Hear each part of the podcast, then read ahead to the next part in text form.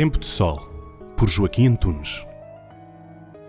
O cardeal Tolentino Mendonça, no 10 de junho, no Mosteiro dos Jerônimos, pediu para se olhar para a presente geração de jovens adultos.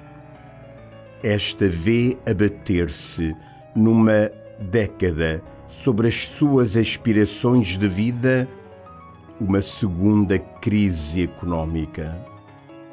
Muitos destes jovens são altamente qualificados, mas veem-se remetidos para o trabalho precário e para o desemprego.